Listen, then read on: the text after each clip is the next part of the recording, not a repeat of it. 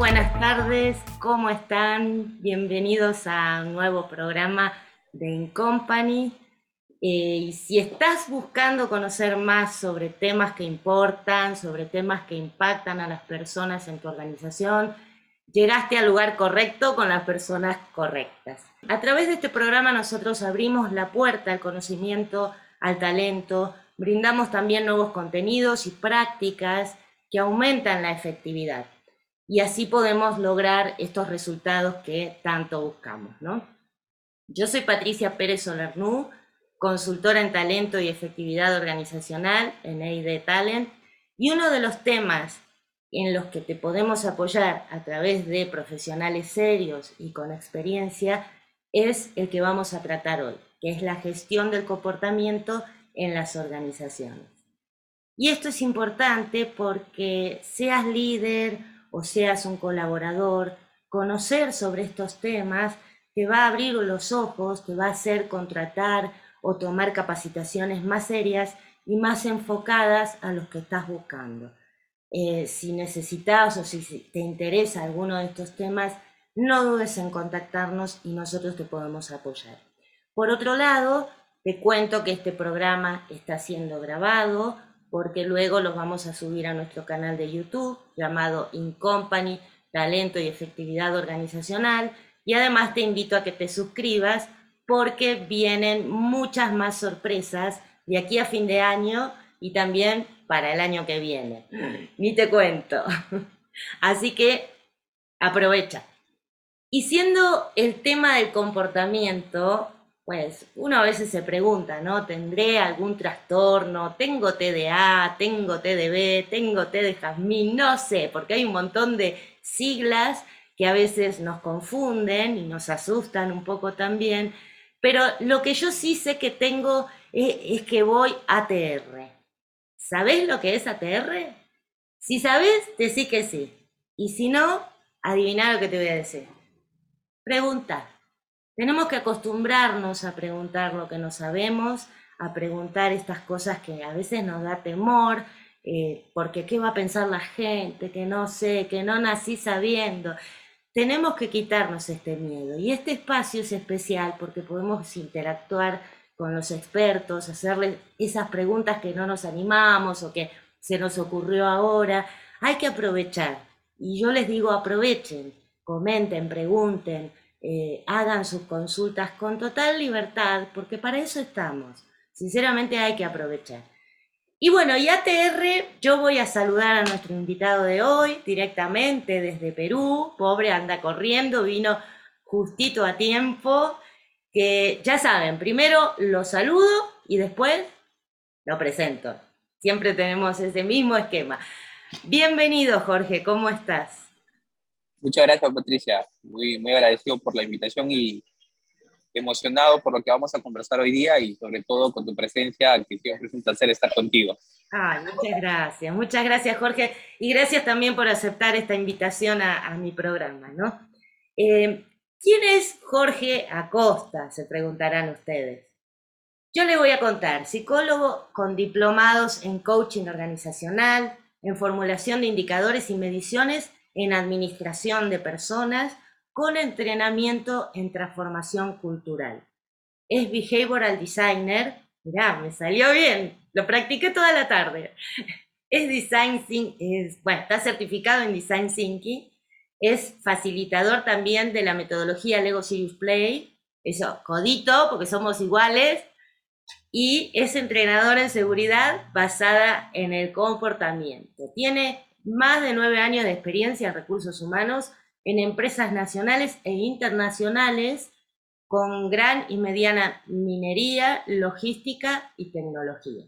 Así que bueno, fíjense lo importante que es también conocer todo esto. Aquí me voy a poner un poquito más seria, porque todas estas formaciones es importante decirlas, es importante acreditarlas, porque ya me ha pasado que a veces escucho gente decir, no, yo soy esto, no, yo soy lo otro, y cuando uno le pregunta, ¿quién te certificó? ¿En qué escuela estudiaste? Ahí se viene la noche. Entonces, cuidado porque estamos trabajando con el cerebro, hay que ser muy responsables, hay que tratar con, con profesionales que estén realmente formados en la disciplina a la que estemos eh, accediendo. Por eso me gustaría este, dar este mensaje, ¿no? de tener siempre cuidado en que estas acreditaciones sean veraces. Eh, bueno, ya está, no digo más y ya mismo, para no perder más tiempo, le voy a ceder la palabra a Jorge, que nos va a hablar sobre comportamientos, sobre cómo gestionarlos, sobre cómo lograr incentivar a los colaboradores a tener esa actitud positiva en la empresa.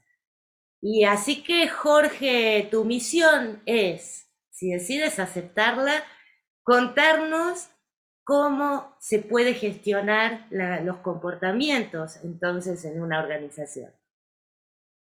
Perfecto. Eh, eh, hablar sobre, sobre gestión del comportamiento es algo muy apasionante en realidad. esta investigación viene del IMD eh, durante la experiencia que, que vengo trabajando en, en, consultoría, en minería, en distintos sectores me preguntaba, eh, veíamos tanta, veía tantos enfoques para poder cambiar el comportamiento de las personas y me preguntaba dónde puedo encontrar. vagando por internet y, este mundo globalizado ya que podemos encontrar mucha información, me topé con, con el profesor eh, Ben Hur y Nick Kindle del IMD y donde tienen una obra maestra un, libro y una investigación que se llama Cambiando el comportamiento del empleado. Y, la verdad empecé a, leerlo y me pareció supremamente exquisito, con una visión integrativa de cuatro modelos de, de, de las ciencias del comportamiento y que también incluye la economía conductual. Me gustó tanto porque a nivel, a lo largo de la historia, y si nos vamos al mundo del management, las empresas tienen un gran reto que es acicate para, para las organizaciones de siempre poder trabajar. Primero, ustedes se han preguntado cómo motivo a mis colaboradores. Yo en cada consultoría que tengo una conversación con un gerente, con un directivo de una compañía, siempre nos ha topado o siempre me ha tocado esta pregunta. ¿Cómo logro incrementar el desempeño? ¿Cómo logro que tengan hábitos saludables? ¿Cómo logro que exista una mejor adopción de un RP o de un framework que puedan implementarse dentro de la organización. Y eso simplemente se resume en algo que es comportamiento. El comportamiento humano, que es un conjunto de conductas que engloban a un comportamiento y que se expresa en un determinado contexto, en una situación. Entonces, que hay cuatro enfoques muy importantes. Está el conductismo, que viene de la psicología. Viene también la psicología cognitiva, eh, también viene la parte de, la psicoterapia sistémica, el enfoque sistémico, y para mí yo creo que ahora con, con esta investigación del doctor Kahneman, eh, un gran investigador que se habla sobre la economía conductual y habla sobre las intervenciones en el contexto. Y aquí hay algo bien, bien importante, que todo este método, toda esta investigación y todo lo que estamos hablando ahora tiene una evidencia científica y un respaldo. Yo creo que la economía conductual es aquel, aquel cereza del pastel que apoya y engloba la psicología, engloba a varias, eh, aparte de las ciencias administrativas, del, management, para poder gestionar adecuadamente el comportamiento de las personas. ¿Cómo motivo a las personas? ¿Cómo desencadeno ese poder? Entonces es ahí donde viene gestión del comportamiento con un enfoque netamente europeo, después de ponerlo en práctica en, algunas consultorías le he dado un enfoque distinto porque tenemos que meter un contexto latinoamericano porque los latinos somos también emocionales. Entonces, eh, yo justamente hace unos dos días o tres días publiqué un, un, artículo en LinkedIn que es una aproximación a la gestión empresarial. Y fíjate que ahora eh, están corriendo muchas cosas hablamos que salió un estudio sobre los futuros puestos de trabajo que va a tener recursos humanos y hablaba uno que era como el jefe del comportamiento o director del comportamiento empresarial, ¿correcto? Luego tenemos eh, otras investigaciones en las cuales respaldan esta nueva tendencia. ¿Por qué es importante la gestión del comportamiento empresarial? Porque se alimenta de distintas disciplinas para diseñar e implementar intervenciones que permitan alcanzar comportamientos deseados. En una investigación que hicieron estos profesores en el IMD, les preguntaron a más de 500, 500 ejecutivos o líderes empresariales y les dijeron, oiga, ¿qué tan fácil es para usted identificar y retroalimentar a personas en las cuales usted espera que cambien comportamiento? Los directivos dijeron, es fácil, lo puedo identificar. ¿Y qué sucede? O, o le preguntaron otra vez, dígame usted, ¿qué tan fácil es lograr que suceda ese cambio de la persona. ¿Qué tan fácil es que usted motive y sobre todo que incremente su desempeño o que tenga hábitos saludables en las organizaciones? Te comento que la tasa de respuesta bajó significativamente. Y le hicieron otra pregunta, ¿correcto? Les preguntaron, ¿qué tan efectivos eran en mantener y sostener ese comportamiento a lo largo del tiempo? y te comento que menos del 10% sabían hacer. Es difícil, claro. Es supremamente complicado. Entonces, estaba conversando con, con, un, con, un consultor y me decía, oye, esto es un gran reto, esto es algo que, que sí, pues, ¿no? Que sucede. Y, y, no quiero ir, no quiero ir un poco, no quiero generar un poco de demanda. Y hablaban que los métodos más comunes que existen en las organizaciones para generar cambios de comportamiento, desarrollar talento, etcétera, etcétera, son la retroalimentación, el coaching y la formación. Y aquí viene otro insight, algo que sucede en la investigación y le preguntan, ¿qué tan efectivo es eso? Es la pregunta que nos hacemos todos, ¿no? Claro.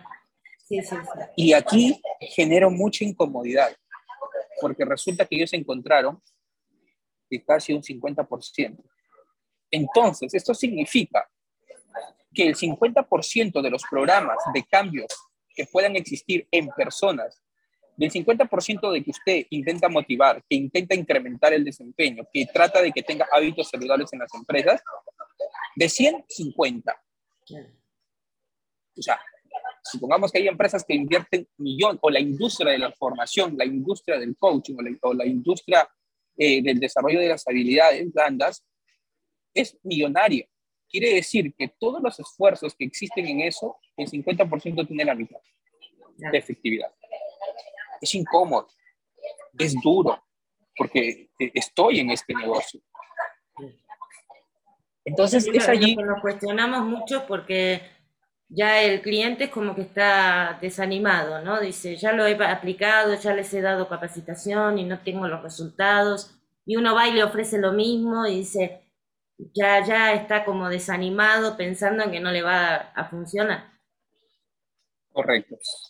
Y justamente estaba en una empresa, vengo, disculpen un poco la premura, eh, vengo de dar una consultoría en, en la selva del Perú por el Cusco y estaba, estaba conversando con el gerente de seguridad de esta empresa y ellos quieren trabajar su cultura, efectivamente. Pero al final, ¿qué es cultura? Es el conjunto de comportamientos ¿sí? que hay en una organización o en un determinado contexto. ¿Correcto? Entonces, eh, y, y, teníamos, mira, nosotros hemos capacitado nosotros hemos, hemos dado información a nuestros líderes, pero existen muchas cosas que se van repitiendo. Y, esto es maravilloso, esto es, muy, esto es muy interesante porque observando el mercado, viendo algunos estudios de Gartner sobre la importancia del Internet del comportamiento, eh, eh, hablo un poco acerca de lo, de lo que es eh, redes organizacionales, que también me parece muy interesante. Nosotros en, en, estamos desarrollando un proyecto muy interesante en temas de redes organizacionales. Estamos hablando en diseño y cambio conductual. estamos hablando también e incluso de, de poder hacer investigación del comportamiento en las organizaciones. ¿Qué significa esto, Patricia? Significa que vamos a tener ser más científicos que nunca. Más científicos que nunca, porque nuestra tasa de efectividad tiene que ir incrementándose. Y, y, si bien es cierto, si nosotros hacemos una culpa, nosotros tenemos que volvernos más científicos que nunca. Estaba hablando con un superintendente de una, una multinacional en tema de construcción y hablaba sobre qué tan, un poco, en sus palabras, superficiales podemos ser nosotros en la gestión de personas. ¿Y por qué, lo, por qué le digo, tú estás en contratos? Y él me dice, solamente observo cómo tú me, eh, me presentas la propuesta técnica económica para decidir una, una consultoría. Desde ahí puedo definir o puedo inferir ciertas cosas en cómo tú armas o estructuras tus propuestas. Me pareció interesante, no viene al asunto, pero esa es la percepción que otros o que nuestros usuarios tienen acerca de nosotros. Y es ahí donde a veces soy incisivo o soy incómodo. ¿No? Tenemos que demostrar ese ROI, ese retorno de la inversión. Un poco contextualizando de esto, eh, que voy a comentar que existen, voy a hablar del modelo MAPS, que le pertenece al profesor de, de, de Sean y Bill Kinley. Ellos hablan que para que exista un, un cambio de comportamiento en las personas, es muy importante la motivación, es muy importante el contexto, es muy importante los recursos psicológicos y la capacidad que tiene que tener la persona para poder generar ese cambio. Nosotros en Ericsson le damos un enfoque también al proceso de cambio. Nosotros creemos que podemos generar cambio a nivel personal, a nivel relacional y a nivel de contexto. te, voy, te, voy, a contar algo muy simple. Eh, iba a subir a dar una capacitación a una, a una mina muy importante que es Santa Mina, acá en Perú. Y, y, y resulta que los resultados que, que tuve en, en, triglicéridos salió altísimo, sí, por las nubes. ¿En, resultados en qué, perdón? En, en tema de triglicéridos. Triglicéridos, ah, pensé que había escuchado mal. No, está bien. y, y te cuento qué pasó. Entonces, ahí tenía que yo bajar de peso tenía que tener un hábito saludable o, o, o a ingerir alimentación saludable. Eso implicaba un cambio de comportamiento. Y en Merickson vemos tres, tres campos para poder intervenir o para poder hacer gestión del comportamiento.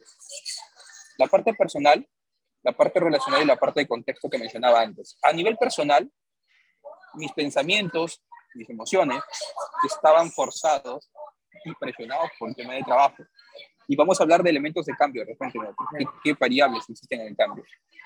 A poder bajar de peso, si no, no subo a, a trabajar. Entonces, el segundo paso en, es, es, el aspecto relacional. O sea, estoy motivado, quiero, bueno, y sé cómo hacerlo. El segundo paso es el aspecto relacional. ¿Qué significa esto? Significa lo siguiente, que con las personas que yo me rodeo o con el equipo de trabajo, tienen que estar alineados a lo que yo espero, porque si no se convierte en una barrera. Si vamos a un ejemplo de hogar o si vamos a un ejemplo de amigos, pueden ser ellos. Tú estás tomando una dieta, tus compañeros también, si están totalmente alineados, tienen hábitos saludables, o de repente, si no lo tienen, se convierten en una barrera de cambio de comportamiento. Entonces, yo el primero estaba súper motivado, el segundo, bueno, me, un poco que llamé a unos amigos que eh, en nutrición me, me, aconsejaron, oye, que dime, con otro amigo me junté para poder ir bajando de peso comer cosas saludables. Sin embargo, en la fase de contexto, en la parte importante, el contexto para nosotros es aquello que nos rodea. Puede ser tema de cultura, puede ser infraestructura, los ambientes, eh, sitios, lugares. El lugar donde trabajaba solo había un restaurante de comida saludable. Solo uno. Entonces, el contexto en ese momento se convierte en una barrera de cambio. No sé si me estoy dejando entender. ¿Sí? Entonces, ¿qué es lo que yo tenía que hacer? Tenía que ir, caminar más para poder ingerir estos, este tipo de alimentos. ¿Y, ¿Y qué sucede? Me costaba, suerte que había uno, pero ahí todavía hay algo. Claro. El precio estaba por las nubes. Ah, o sea, también era un bloqueo porque existe en economía conductual, se llama aversión a la pérdida. que también es un motivador a que no cambies o, cambies un comportamiento. Entonces, eh, estos tres campos, si no están alineados, lamentablemente se convierten en barreras. ¿Qué significa esto en el mundo de las organizaciones? Que los diseñadores conductuales o los agentes de cambio en temas de comportamiento tienen que tener una coherencia entre la parte individual, entre la parte relacional y, la parte del ambiente. ¿Qué significa? Que si un trabajador quiero que esté motivado, mis relaciones con, o, o los roles que yo tengo dentro de un equipo con mi líder tienen que estar totalmente alineados. Y la parte del contexto de mi organización tienen que ayudar y apalancar también ¿Qué sucede? Muchos trabajadores, perdón. No, sí, para facilitar este cambio de comportamiento que estamos queriendo, ¿no? Correcto. ¿Qué sucede ahí? Muchas veces nos, nos, ha tocado ir y, y, ver estos, estos, estos campos, estos ambientes, y encontramos, alguna, encontramos barreras fuertes, y a veces la barrera es el liderazgo, y no, y no, no existe, y no apalanca este cambio. Pero aquí viene el tema. Tengo que capacitar, no necesariamente capacitar, implica diseñar otra intervención, implica diseñar otro tipo de acciones. Recordemos que las los tres grandes herramientas para generar el cambio son formación, coaching. Coaching y capacitación. Y capacitación. Sí. Y retroalimentación. Ah, retroalimentación. correcto. Y la efectividad es un 50%, Jorge, pero ¿qué, entonces, ¿qué tengo que hacer ahora? ¿Qué voy a hacer? Podemos empezar con intervenciones en el contexto. Y aquí sacar herramientas más potentes más potentes de las ciencias del comportamiento para aplicarlo. Yo te cuento que eh, saco herramientas del enfoque sistémico, del enfoque estratégico del maestro Giorgio Nardone en Italia. Saco eh, enfoques netamente de la parte psicodramática de Moreno Levi. Saco mucho de lo que es programación neurolingüística, también algunas cosas. Eh, saco mucho de antropología, porque la antropología me, permite a mí aplicar etnografía, poder observar detalladamente, estar en campo para poder diseñar las intervenciones correctas. A veces eh, eh, me, ha tocado aplicar herramientas de estas disciplinas para poder generar cambios. Pero aquí sucede algo muy importante. Los líderes de ahora o las empresas no tienen tiempo. ¿Correcto? no tienen tiempo. Estoy, estoy, eh, estábamos dando una, haciendo un diagnóstico para una empresa agroindustrial muy importante y el factor es tiempo. Les cuesta a las empresas. Obviamente que hay un costo. ¿Correcto? Entonces, esa ahí aún nos invita a mostrar la efectividad de lo que estamos haciendo. Entonces, nosotros tenemos un programa y nosotros hemos diseñado herramientas que entrenamos a los líderes para que apliquen en su día a día.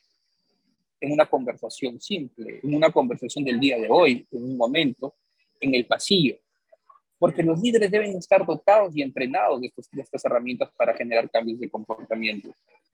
Entonces, ahí en el artículo menciona, hay una brecha que los líderes deben tener y sobre todo herramientas que tengan sustento científico, evidencia empírica.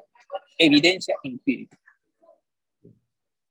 Hasta ahorita... Probar por probar. Sino que hasta ahorita... ¿Eh? Por supuesto. Hasta, ahorita seguimos utilizando la pirámide de Maslow. Claro. Pero la pirámide de Maslow eh, no, no, no tiene evidencia empírica. No la tiene. Y es una crítica porque muchas escuelas de negocio lo siguen haciendo. No quiero ser polémico, seguro van a, van a comentar mucho, pero no la tienen. Me van a ir a buscar, Jorge. Me van a ir a buscar. Eh, hace unos años leí un artículo eh, de una profesora de la Universidad de Estados Unidos, no recuerdo bien, había aplicado eh, un estudio que la parte fisiológica, el dolor físico y el dolor emocional no está, no encaja con la pirámide de Maslow. ¿Qué significa esto? Que cuando una persona tiene dolor emocional, se activan las mismas zonas del cerebro que, donde se activa cuando hay dolor físico. ¿Qué significa esto? Que la parte emocional no está en un peldaño arriba, según Maslow, sino está en la base. Entonces, es allí donde este tipo de conocimientos nos permiten a nosotros sacar herramientas para poder hacer una adecuada gestión del comportamiento. ¿Cómo yo incluyo gestión del comportamiento en transformación cultural? ¿Cómo yo incluyo gestión del comportamiento en recursos humanos? ¿Cómo yo incluyo gestión del comportamiento en compliance? ¿Cómo incluyo? En transformación cultural, obviamente, culturas son comportamientos. Y hay una herramienta, discúlpame que estoy siendo un poco libre porque se me están viniendo muchas ideas. Hay una herramienta muy importante para poder eh, trabajar gestión del comportamiento. Conversando con Marta Alves, no sé si habéis escuchado de ella, y, confío mucho en su trabajo, que así como procesos tienen sus métodos y sus herramientas, como tecnología tiene sus herramientas, Marta propone que la gestión de comportamiento es una herramienta muy poderosa para poder alinear la mentalidad y el comportamiento de las personas de acuerdo a la cultura organizacional y por ende alcanzar la estrategia de negocio. Exacto, Con todo el respeto del mundo, esto no me parece una teoría, me parece algo empírico, algo que se da los que hemos trabajado en modelos de gestión de, competencias, sabemos que un adecuado modelo de competencias en una empresa es supremamente poderoso. Entonces, conversando con Marta, y efectivamente tiene, tiene razón, tiene toda la razón. Ahora, ¿qué sucede aquí también? Otra de las cosas que también, y, y este, esta forma de poder trabajar cultura con recursos humanos, nos permite a nosotros tener una mejor gestión, porque si no, en las consultorías que tenemos es, vamos a tener que hacer una intervención acá, otra intervención allá, etcétera. Se convierte en algo desordenado. Y lo primero que tenemos que tener es coherencia, tenemos que tener una herramienta transversal que asiente todos los comportamientos que necesita la cultura de la organización para que sean fáciles de gestionar. ¿Correcto? ¿Cómo, cómo gestión del comportamiento entra en, en temas de bienestar? Hábitos saludables, el tema de, dejar de, algunos quieren combatir este, el tema de, del tabaquismo en las organizaciones, el tema de las dietas. Y ahí viene algo muy interesante, lo que viene la economía conductual que toma la, eh, la palabra nudge, no sé si habrás escuchado, que es propuesta también por Kahneman. Sí, es, viene de la economía conductual. Son intervenciones que se dan en el contexto para influenciar en las decisiones y en el comportamiento de las personas, tal cual. Entonces, estas intervenciones en el contexto son sugerencias, ¿sí? Sutiles para poder generar estos cambios. Y esos, esas herramientas también las tomamos para poder hacer estas intervenciones. ¿Correcto? Correcto. Ahora, ¿por qué estamos llamados nosotros? ¿Por qué estamos llamados nosotros a poder eh, utilizar o a poder eh, agenciarnos de esto? te comentaba que era multidisciplinario, pero no se trata simplemente, no se trata simplemente de hacer por hacer las cosas, sino hay que hacer investigación dentro de la organización. Es un poco duro, te demanda el tiempo, pero la tasa de efectividad es más del 50%. ¿A qué te referís con más del 50%? ¿Qué porcentaje? Se incrementa la efectividad se incrementa la efectividad. Eh, entonces, ¿qué sucede ahí? Tenemos que tomarnos un tiempo para hacer etnografía. A nosotros nos ha tocado sentar, observar, entrevistar, mirar, interpretar, sacar insights de comportamientos para poder nosotros hacer las intervenciones correctas. ¿Correcto? Sí, hay todo un análisis previo, claro. Por supuesto, por supuesto, es un tema muy, muy, muy interesante. Eh, en realidad es un tema, eh, que soy honesto, que muy poco se habla. Eh, todavía no se está teniendo, no, ha llegado a una cúspide, pero se, se trabaja. Si vamos a, la efectividad de la investigación que se da, perdón, lo que se está haciendo en Europa lo, lo están haciendo muy bien, lo están trabajando muy bien, pero mi punto de vista, gestión de comportamiento es multidisciplinario Gestión del comportamiento es muy técnico. Gestión del comportamiento va a ayudar a los líderes a gestionar con mayor efectividad a, las organizaciones en el tema de personas. Eh, otra de las cosas que también eh, podemos tomar de gestión de comportamiento es su aplicación en temas de prevención de riesgos. ¿Sí? también eh, y aquí, Sí. Claro, en el rubro donde estoy en minería, construcción, petróleos, preocupa bastante. Entonces, ¿cómo sacamos estas herramientas para hacer seguridad basada en el comportamiento, que es un término muy, muy usado, seguridad conductual? ¿no? Eh, he visto, he visto unos, unos acciones ya muy, muy interesantes en Chile. Ellos le hablan gestión del comportamiento seguro. ¿no? Entonces, es muy interesante, nosotros también trabajamos eso, pero con estas intervenciones, con un marco de trabajo amplio, desplegamos un lienzo y empezamos a trabajar los guiones, los mensajes. Es como un journey, un journey map. Empezamos a ver qué es lo que queremos que el trabajador piense, qué es lo que el, trabajador siente y cómo queremos que se comporte, acompañado de las herramientas o las intervenciones que queremos hacer. Como por ejemplo, acá nosotros nos basamos en investigación. Un, un, factor muy importante de trabajar es el liderazgo. Entonces, trabajamos la parte relacional, cómo entrenamos a los líderes, otra parte muy importante, analizamos también el tema de las herramientas y las condiciones en las que se trabaja. En resumen, buscamos alinear estos tres campos. Lo que habías mencionado al principio, ¿no? El interior, el interpersonal y el entorno. Y el de contexto. Entonces, aquí surgen cosas muy interesantes, pues, ¿no? Aquí nos apoyamos en analítica la analítica es fundamental, la investigación del comportamiento, las entrevistas, si bien es cierto, hay partes tanto cualitativas y hay que hacerlo también cuantitativo, pero tiene que tener mucho sustento, mucho, mucho para que te permita argumentar y saber lo que estás haciendo y, y sobre todo demostrar. O a veces, mira, te comento, un, un, cliente se nos acerca y nos dice, tengo problema, mis trabajadores están desmotivados entonces, ¿qué es lo, que, qué es lo típico? Hagamos coaching, hagamos team building para hagamos motivar a la team building, ¿no? Divertámoslo un rato y después, sí, claro. Entonces, ¿qué hicimos? Dejamos conversar con ellos.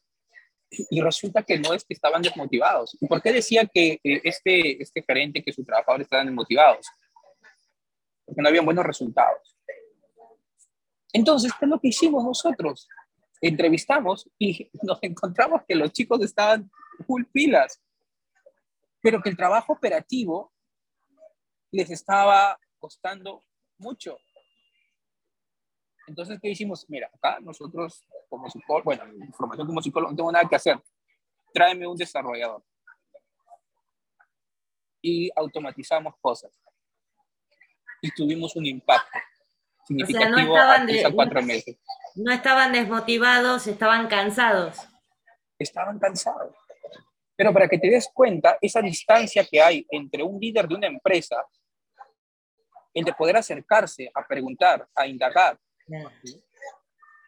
y tienes que ir a un consultor y nuestro sesgo cognitivo nos dice, oye, motivación seguro, vayan a capacitar. Entonces, muchas veces no es la persona, sino es el sistema, la dinámica que existe entre la persona y lo, y lo que son las condiciones de trabajo para cambiar, a veces no hay que, no hay que trabajar directamente en personas, sino en temas de lo que hay alrededor. Claro. O lo que tienen. Eh, y no es nada nuevo, en realidad, lo que estamos diciendo. Ellos, lo que ellos hablan en su investigación, dicen, no es nada nuevo. No, no es algo que no es conocido. En, ellos, en, ese, en esa investigación hicieron cuáles son las, las principales eh, cambios de comportamiento que ustedes quisieran hacer, el gran reto de los líderes, ¿no? Eh, motivación, ayudar a otros, temas de supervisión, temas de actitud, lo que se vive, el dolor que tienen en diversos sectores, en diversas industrias que hay en las empresas.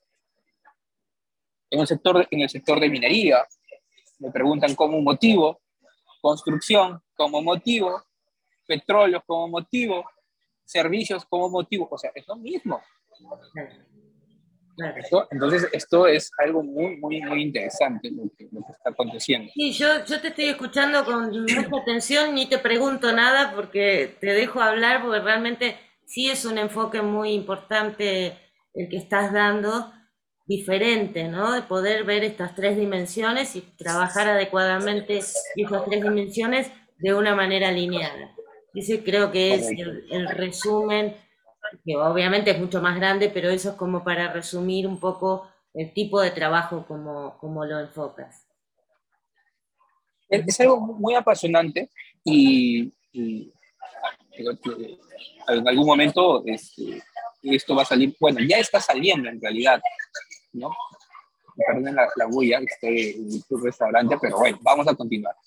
Eh, es un enfoque muy apasionante porque yo creo que aquí la tecnología eh, va a ayudar bastante, bastante, bastante. Estaba viendo información de McKinsey, eh, cómo ellos trabajan, este, el análisis de redes organizacionales va a ayudar bastante, tipo de análisis va a ayudar bastante. Entonces vamos a, a volvernos más duros y más hard que nunca. Y a eso estamos llamados. O sea, imagínate, eh, nosotros como gestión de personas, trabajar en esta área tan apasionante es, es, es, brutal. Es brutal. Eh, eh, así como existen los retos financieros, operativos para los CEOs, el tema de gestionar personas es muy, muy, muy Mucha responsabilidad, yo siento ahí, ¿no? Y que a veces, como decía al principio del programa, no existe una responsabilidad tan, tan firme en el que estás tratando con personas. Entonces, sí, es muy interesante, muy lindo, pero también es muy, muy comprometido ese trabajo.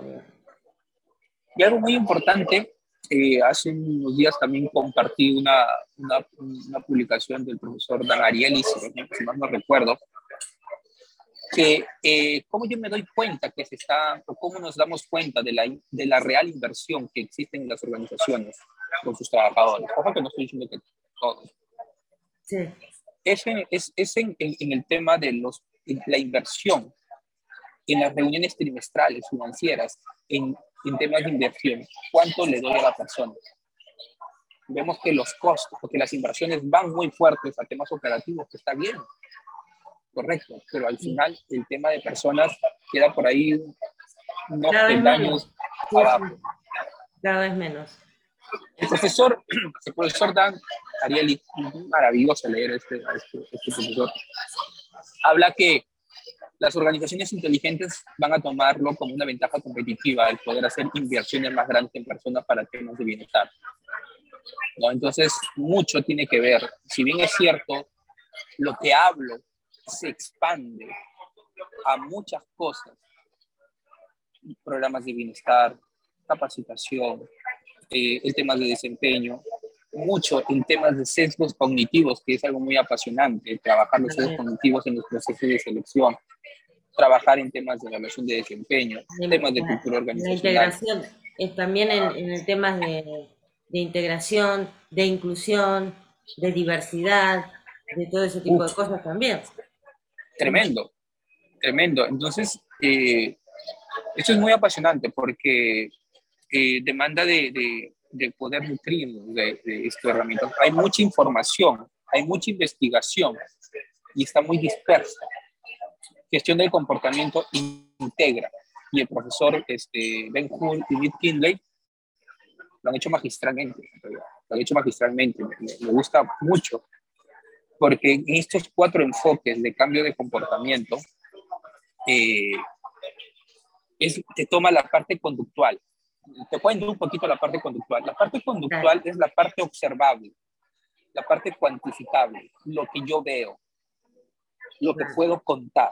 Por ejemplo, si estoy en el área de mantenimiento o estoy en el área de planeamiento y, o, X áreas, encuentro que tengo problemas de salud que se han reportado en, enfermería.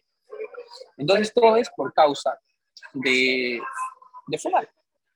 Entonces, la parte conductual, un, un, científico del comportamiento va y se sienta y observa cuántas veces o con qué frecuencia aparece ese comportamiento en los trabajadores. ¿Correcto? Porque se convirtió en un factor de dolor para la organización. Entonces dice, de, de 500 trabajadores, 75 personas fuman Pero el observador conductual no solamente dice cuántas veces fuman, sino en qué horarios. ¿Correcto? Eso es lo, lo cuantificable. Luego, si queremos ver la parte cognitiva, vamos y preguntamos. ¿A qué se debe? ¿Por qué se debe? ¿Qué están pensando respecto a esto? ¿Correcto? Luego de, luego de, la, de la parte conductual viene la parte relacional, la parte sistémica, porque el enfoque sistémico te da esto. Empezamos a entender las dinámicas relacionales que hacen que esas conductas aparezcan. Luego de eso, de repente vemos el contexto, de repente el frío del lugar de trabajo. Y el diseñador, pues, obviamente que estoy simplificando mucho, y el, diseñador o el gestor de comportamiento empieza a trabajar, diseñar intervenciones en base a esa investigación para poder cambiar esto. ¿Qué pasa de repente si hay mucho frío? De repente diseñar un ambiente, proveer un ambiente donde no exista mucho frío de repente poner, eh, como ya han, demostrado que tiene un impacto, mensajes claros sobre el tabaquismo. ¿Correcto? De repente promover a nivel no solamente de charlas, sino de una concientización, una conciencia directamente de eso, a través de, puede ser intervenciones directas, a través de, herramientas persuasivas, a través de conversaciones entre líderes, este tipo, de promover este tipo de cambio. El diseñador conductual tiene que tener ese marco. Y otra cosa, el diseñador conductual y el gestor de comportamiento tiene que conocer de varias disciplinas para poder decir, esto me va a servir, aquello me va a servir. No, y recordar algo, el trabajador o la persona no se adapta a la herramienta, sino la herramienta al trabajador, porque me ha topado en el mercado que Vamos a hacer esto. Ah, gamificación. Vamos a hacer esto, capacitación. Sí, no. Es un solo enlatado. Claro. Por Dios, ¿dónde estamos? Entonces, eh, yo te digo esto porque yo también estaba en la parte del cliente. Entonces, te, cuento cómo el, el, el, el, gestor de comportamiento tiene que tener ese ojo etnográfico, con un aprendizaje transversal y con un criterio y ética, ojo, ética para poder aplicar estas intervenciones y sobre todo apoyarse de la analítica y la investigación. Sí, yo, yo te quería hacer una pregunta, por ejemplo, cosas que, que me han pasado también con algunos clientes, decir, bueno, la, la gente, hay ambientes en donde ves que son muy pesados, hay una energía muy pesada, que están como de mala onda, como decimos en Argentina, o, que realmente muy pesimistas, ¿no? Que todo no, y que todo negativo.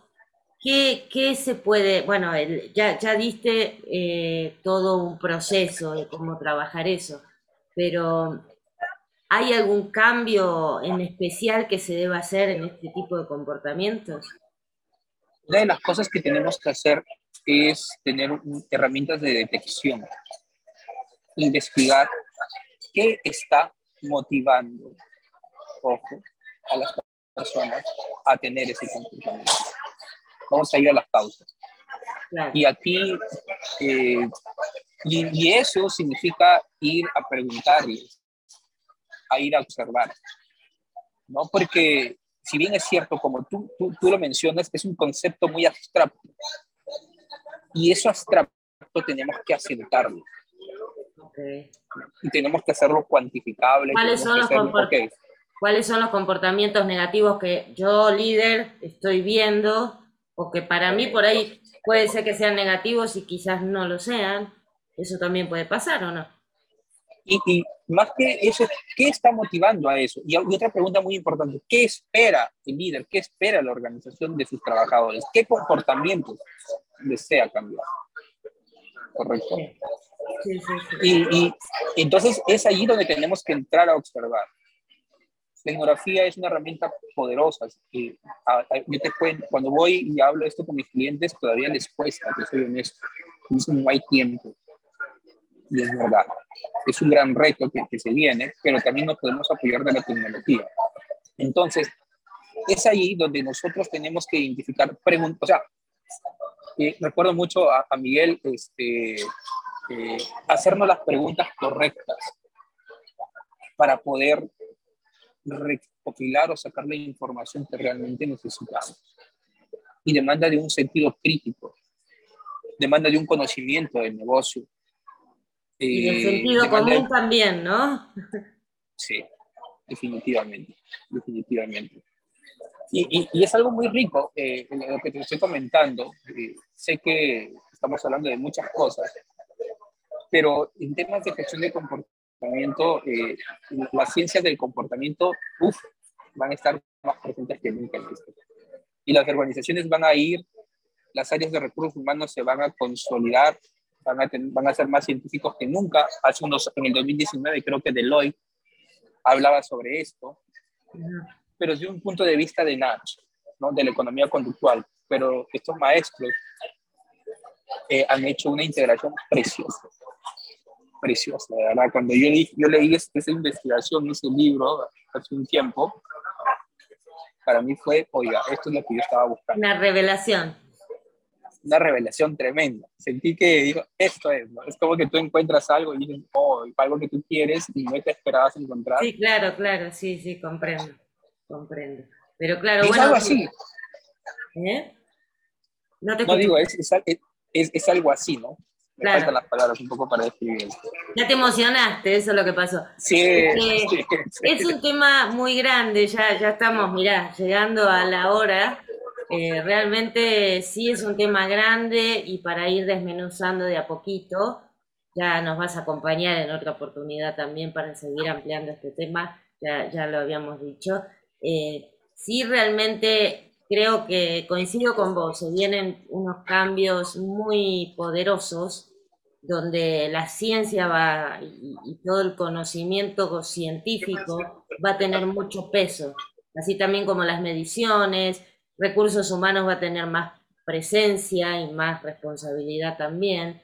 Ya no, no se va a tratar solo de, como dijiste antes, ¿no? de dar un curso y listo, sino a ver qué es lo que quiero lograr, cuál es el comportamiento, hacer mucho más hincapié en esta um, interacción de las personas, el entorno también, porque todo eso también ha cambiado a partir del, brote sanitario este que, tuvimos, que estamos teniendo todavía. Hubo muchos cambios y hay que tenerlos en cuenta. Y sí, se necesita tiempo para eso. Las empresas no lo tienen porque quieren todo para ayer. Pero sí, eh, hay que empezar a entender que si lo queremos hacer las cosas bien va a necesitar un tiempo, una curva de cambio, todo un proceso que no se puede lograr de un día para otro porque estamos trabajando con personas y no con máquinas. ¿Me equivoco? Correcto. No, no, sí, totalmente de acuerdo. Ya luego, te, cuando yo te conté sobre la intervención con este cliente que supuestamente el cliente decía que estaban desmotivados, y en realidad no es que estaban desmotivados, sino que existían otras cosas en el contexto que afectaban, ¿no? Claro. Y, y, eso es investigación. Parece sencillo lo que te cuento, pero Demanda, demanda poder hacer cosas. Y demanda ir también como consultor al lugar y, y, hacer una, una este, investigación de cómo están las, la gente, porque a veces nos quedamos en las oficinas y no tenemos ni idea de cómo trabajan, qué, qué, de, qué tipo de tareas desempeñan en qué lugar, con quiénes, en qué horarios, y eso solamente lo podés ver si vas al lugar. Entonces, Correcto. Eso creo que es algo que también va a cambiar. Sí, eh, ¿Te están echando? en realidad. Perdón. ¿Te están echando de ahí? no, no, no, no, al ah. contrario, no, no, para nada. Ok. Eh, al contrario, eh, es algo muy interesante. Yo los invito a, que se puedan informar, a leer, porque es precioso lo que estamos hablando. Eh, aquí tenemos que aprender de people analytics, tenemos que aprender etnografía, tenemos que aprender tecnología, gestión de procesos, eh, entre otras disciplinas. Y y es algo, nos, nos, amplifica el panorama, nos amplifica el perfil a todos que trabajamos en la creación de personas para poder tener una mayor efectividad. Bueno, eh, espero que les haya gustado. Sí, no, este, yo me quedé así porque quiero más, quiero más, pero bueno, todo tiene un, un límite en el tiempo también y, y, no queremos extendernos más. Además, estás yo sé que, que estás con un montón de ocupaciones, pero sí te quiero invitar a que nos digas dónde te podemos encontrar o cómo podemos comunicarnos con vos si queremos tener este, alguna duda o algo. Que ya, ya sabes que, a partir, que, a través de la página te pueden preguntar, pero además... Sí, me pueden encontrar en, en LinkedIn como Jorge Acosta. Eh, yo trabajo este, en Ericsson.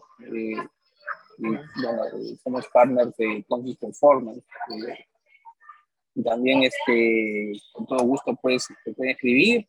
Eh, el correo es jorge.acosta.amerixon.com.p y nada, y gustosos. Y te agradezco, Patricia, siempre por ese apoyo, por ese, esa motivación que nos das también de poder compartir esto que nos apasiona tanto y sobre todo llegar y alcanzar a las personas que, que están oyendo. ¿no? Sí, y eso es importante porque el tema, uno habla a veces de Latinoamérica y de la integración, pero la integración no está pasando si no escuchamos tampoco a lo que se hace en otros países, a lo que se estudia en otros países y las opiniones como las tuyas, ¿no? Que vos decís son controvertidas, pero claro, es que eso necesitamos también. Empezar a cuestionar, empezar a decir, esto no estoy tan de acuerdo. Tener un poco de valentía y de estudio, ¿no? Por supuesto, no, no es encontrar, eh, encontrar una contra por, por, solo por llevar la contra, sino decir los fundamentos que me llevan a disentir de alguna metodología, de alguna idea, de algo que se está aplicando, porque sí necesitamos salir de esta y, pronto, porque no hay tiempo, no, no se están apurando a veces los resultados en las empresas y todo eso. Yo te quedo muy agradecida ya, ya les cuento, nos acompañó en otra ocasión en uno de los cafés, ahí lo conocí a Jorge Acosta hablando sobre inteligencia artificial, inteligencia emocional, eh, una participación muy activa y muy buena tuya también, por eso eh, yo dije, no, también lo tengo que llevar a la entrevista para, para hablar más en profundidad de algunas cosas. Así que bueno, muchísimas gracias. Espero que todos le hayan servido este, esta introducción a lo que es el comportamiento, vamos a seguir dando más material y más profundidad a este tema. Y bueno, muchísimas gracias, Jorge. No te vayas. Todo gusto. Bueno, y yo me despido de todos ustedes hasta el martes que viene, como siempre, por aquí, por Incómodo.